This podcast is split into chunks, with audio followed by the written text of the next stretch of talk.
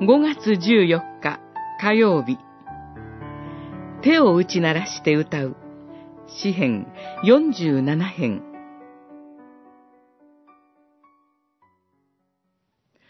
すべての民よ手を打ち鳴らせ。神に向かって喜び歌い叫びを上げよ。47編2節。ジュネーブ詩編歌を CD 化したバッハコレギウムジャパンの賛美で、心に残る賛美の一つと言われるのが、これです。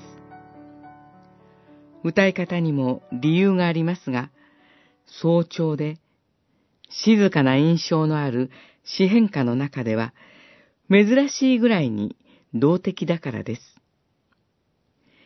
詩そのものも動きのある時期のものではないかと考えて、エルサレム神殿における一年ごとの祝祭のことだとする主張もあります。ただ、はっきりとした根拠があるわけではありません。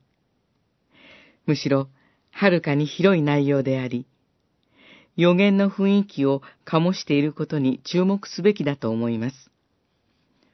この詩篇の背景は、ソロモンが神殿建築を完成させ、エルサレムを神の町とするために契約の箱を神殿に運び込んだことです。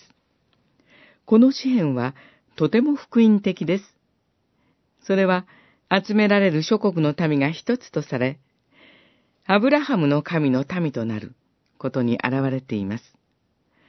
このことはすべてイエス・キリストによって実現したことです。主イエスへの信仰によって私たちもアブラハムの神の民に加えられました。救いを知る素晴らしさは、手を打ち鳴らして神を喜ぶほど嬉しいことです。この喜びに加わりましょう。